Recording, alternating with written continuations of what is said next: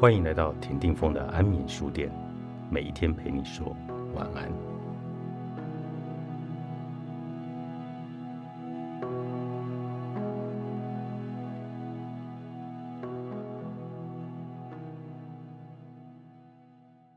亲爱的安德烈，阳台上的草木有没有浇水？那株白兰花如果死了，我要跟你算账。每个星期四下午，一辆绿色大卡车会停在沙湾径的二十五号。有个老伯伯在里头卖蔬菜，他总是坐在那暗暗的卡车里看报纸。一只画眉鸟在笼子里陪他，声音特别的亮。他的蔬菜像破鞋子一样包在纸堆里，可是打开时又明明是新鲜干净的农家菜。他说他这样卖蔬菜已经五十年了。我的意思是，希望你去买他的菜，我们支持小农经济吧，然后我们就能够好好的谈香港了。没想到你这么快就发现了香港的重大特征。刚来香港的时候，有一天我逛了整个下午的书店，袋子里的书越来越重，但是又不想回家，就想找个干净又安静的咖啡馆坐下来。如果是台北。这样的地方太多了，钻进一个宁静的角落，在咖啡香气的缭绕里，也许还有一点舒懒的音乐。你可以把整袋的新书翻完。那天很热，我背着很重的书，一条街一条街的寻找，以为和台北一样，转个弯一定可以看到。可是没有，真的没有。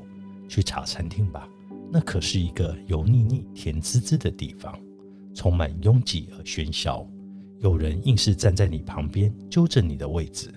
去星巴克或太平洋吧。可是你带着对跨国企业垄断的不满，一句他们对本土产业的消灭，不情愿的在那里消费。而即使坐下来，身边也总是匆忙的人，端着托盘急切的找位置。咖啡馆里弥漫着一种时间的压迫感。去大饭店的中庭咖啡座，凯悦、半岛、希尔顿、香格里拉，那的宽敞明亮，可是无处不是精心制造、雕琢出来的高级品味。自己是旅客时，这种地方给你熟悉的方便和舒适，但是作为本地人，你刚刚才穿过人声鼎沸的街头市场，刚刚才从两块钱的叮当车下来。刚刚才从狭窄破旧的二楼书店楼梯钻出来，你就来这种趾高气扬和外面的市井文化互成嘲讽的地方寻找什么呢？而且安德烈，你可能觉得我过度敏感。亚洲的观光饭店，即使到了二十一世纪，我觉得还是带着那么点租界和殖民的气味，阶级味尤其的浓重。那天我立在街头许久，不知该到哪里去。我们在谈这个所谓的咖啡馆，当然不只是一个卖咖啡的地方，它是一个个人开的小馆。意思是，老板不是一个你看不见摸不着的抽象财团，因此小馆里处处洋溢着小店主人的气质和个性。它是社区的公共客厅，是一个荒凉的大城市里最温暖的小据点。来喝咖啡的人彼此面熟，老板的绰号人人知道。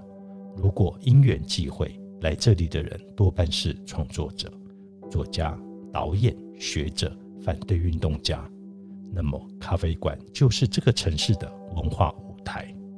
你还不知道的是，香港文人也没有台北文人相濡以沫的文化。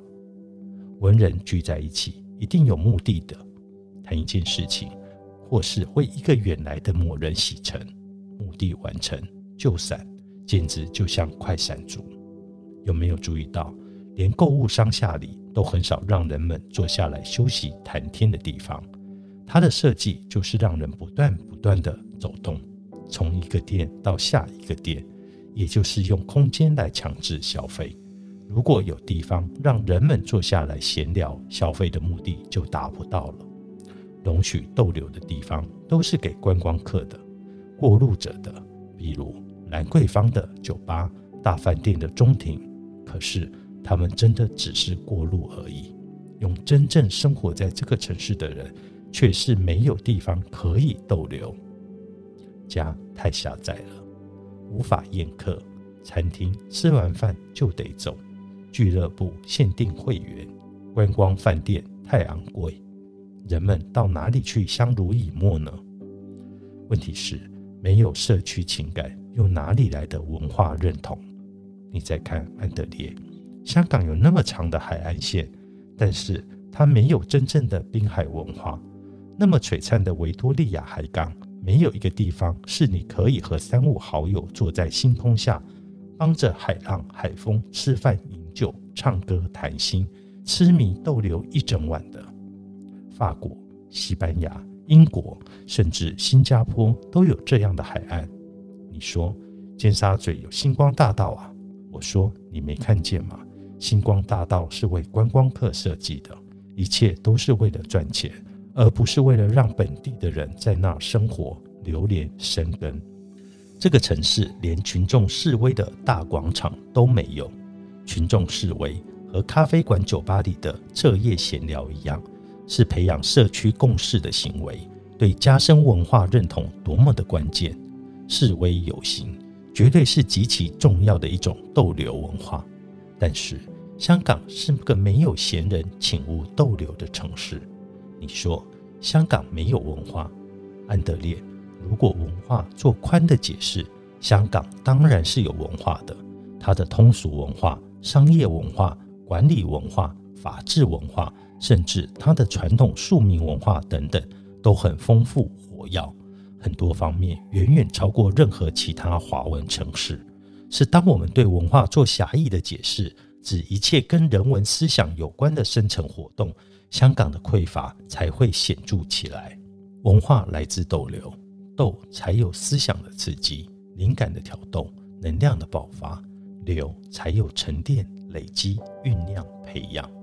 我们能不能说，没有逗留空间就没有逗留文化？没有逗留文化就根本没有文化？可是安德烈，我们大概不能用欧洲的标准来评价香港。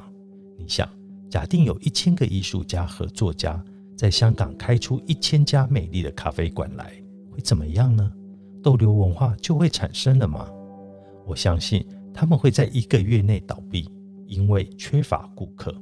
你可能不知道，香港人平均每周工作四十八小时，超过六十小时的有七十五万人，占全部工作人口的百分之二十三，工作时间之长全世界第一。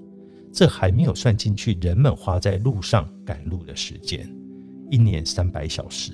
你要精疲力尽的香港人到咖啡馆里去逗留、闲散的聊天，激发思想、灵感和想象吗？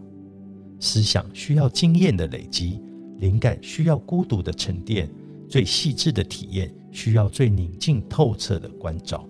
累积、沉淀、宁静、关照，哪一样可以在忙碌中产生呢？我相信，奔忙使作家无法写作，音乐家无法谱曲。画家无法作画，学者无法著述。奔忙使思想家变成了名嘴，使名嘴变成了娱乐家，使娱乐家变成了聒噪的小丑。闲暇逗留，安德烈确实是创造力的有机土壤，不可或缺。但是香港人的经济成就建立在勤奋和搏杀的精神上，搏杀精神就是分秒必争，效率至上。赚钱第一，安德烈，这是香港的现实。这样坚硬的土壤，你要它如何长出经济效率以外的东西呢？亲爱的安德烈，作者龙应台，天下文化出版。